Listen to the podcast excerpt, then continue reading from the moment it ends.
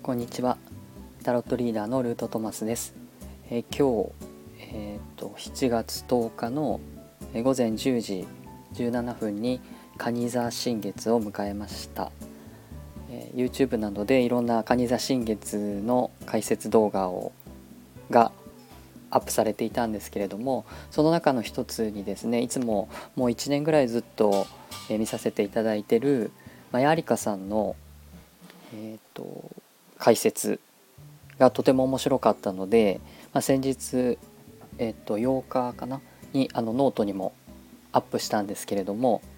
えーと、その中で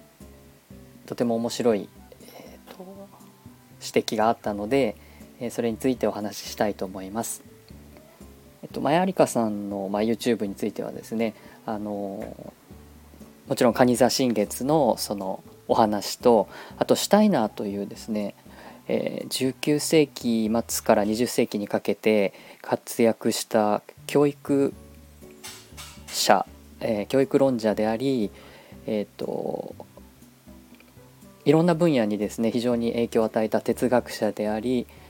えーと、すごい今でいうところのスピリチュアルな感じのことも、えー、提言していたシュタイナーという人のお話が前半にあってその後にあの大天使ミカエルの、えー、ことが語られていました。で、えーと、その中でですねえーと、内容についてはです蟹田新月の内容については、まあ、YouTube を見ていただくといいかと思うんですけれどもその大天使ミカエルという人がですねあの絵画で見ると、まあ、剣を持ってですねあのよく、えー、日本の神社なんかでも足でこう鬼を踏んで、まあ、怖い顔をして、まあ、剣でこう威嚇したりとかあのしている金剛力士とか仁王像とか、まあ、そういうのがあると思うんですけど、まあ、そういう感じで、えーと、懲らし悪魔を懲らしめてるようなあの絵でした。でその大天使ミカエルが東洋日本でいうところの不動明王に相当するっていうご紹介がありました。で、えっと、僕自身はあの仏教に非常に興味を持ちながら西洋のタロットを、まあ、使ってやっているんですけれどもこれまでのその東洋と西洋のこう分かれた感じのイメージだとやっぱり仏教もに興味関心を持ってらっしゃる方だったら例えば密教カードとか神様カードとか、まあ、神社仏閣そういうオリエンタルなものというか日本的なものがまあそういう世界が一つ形成されていて一方でそのキリスト教やタロット西洋占星術などそういう西洋の占い文化とか、えー、いろんな文化に興味がある方はどちらかというとそういう西洋の思想や神話、えー、タロットからキリスト教そういった一つの世界とまあどちらかの興味関心に分かれてその中で深めていくっていうのが一般的だったんじゃないかなと僕は思っていたんですけどもその本当はそうすべきなんだろうなっていうふうに僕も最初始めた時は思ったんですけどどうしても仏教とタロットがどちらも選べなくって、えー、それで両方をやっていくというスタンスであのやってました。でプロフィールにも東洋の慈悲と西洋の愛、えー、仏教の知恵とタロットの英知を、まあ、統合したいっていうふうに書いているようにですねそういうふうにあのそれぞれの何ていうか、えー、考え方や価値観や歴史に違いはあるんだけれどもその共通点に着目したいと思っていたので今回のその大天使ミカエルは不動明王であるということ。要はつまりそのそれはエネルギー体のことを言ってるのであって、えー、東洋の側から見ればそれは、えー、仏であり明王であり、まあ、そういうもの、まあ、例えば龍神とかですね。そういうものとしてその文化や価値観の中でエネルギー体を名付け捉えているのに対して西洋のキリスト教、まあ、ユダヤ教、まあ、そういったあの文化圏では同じエネルギー体を、まあ、ミカエルと言ったりラファエルと言ったりとちょっと詳しいことまだあの詳しく勉強できてないのであのわからないんですけれども、まあ、そういうふうに名付けているもの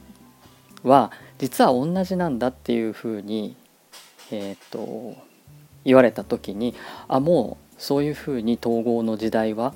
来てるんだなっていうふうに感じてですねすごくあの腑に落ちた内容でした。これまではあの僕もそういうふうに捉えていた。皆さんがどうかはわからないんですけどもやっぱ東洋のことは東洋のことその文化歴史言語えそういうふうに、えーと、西洋とは違うものとして捉え学び、まあ、縦割りっていうんですかね。そういうふうに、うん、あって西洋のものをやる方はですねこの大学で学部を選んだり、えー、コースを選んだりする時のそのシステムが多分とても象徴的なんだと思うんですけどこう縦に、えー、分かれていくようなもう東洋の、えー、仏教コースを選んだら西洋の哲学は取れないよみたいな感じでですね今はちょっとどうかわからないですけどあのそういうふうなあの横の移動が簡単にはできないようなシステムが頭の中に、え、入ってしまっていて僕もそのこれは別物として考える、枠組みパラダイムができてしまってたんですけどやっぱりあのそれを統合していくっていうこの統合の時代のあの価値観みたいなものが、えーと、そういうふうに、えー、YouTube の中で指摘されていることによって、まあ、自分で考えていることややっていることがこう間違っていないんだなっていうことをあの教えていただいたような気がしてですね。とてもえー、嬉しかったというかあのあこの方向でいいんだなっていうふうに、えー、納得ができたので今後も、えーと、ちょっとそういうこの仏像とか、えー、なんというかこの仏様は西洋で言ったら何に相当するのかっていうことをもうすでにねあの気が付いてというか分かってらっしゃってというかもしかしたらある、え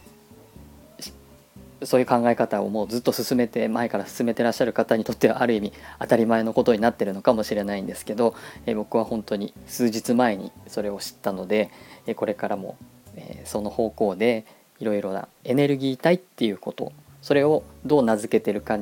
であってそれは同じものなんだっていうふうにあの統合していけるような発想でこれからもやっていきたいなと思います。えー、っと先ほどあの新月をもう迎えましたので、えーと、新月の時には、これからの2週間自分がどういうことをやっていきたいのかとかどういう方向性で、やっていきたいのかとかそういうことについてあの考えて、新月の願い事として書き留めておくといいというふうに言われてます。で7月の最初、まあ、前半なのでこの半年間のあの方向性とかですね考え方当時に向けての考えとかあの自分の覚悟とか、まあ、そういったものでもいいかもしれないです一度、えーとまあ、週末でもあるのでそういうことを考えてみる時間を持たれるといいかもしれません。はい、あの最後までお聴きいただきありがとうございました。まやりかさんの YouTube とあと僕のノートについてはリンクに貼っておきますのでもしよければ見ていただけたらと思います。ありがとうございました。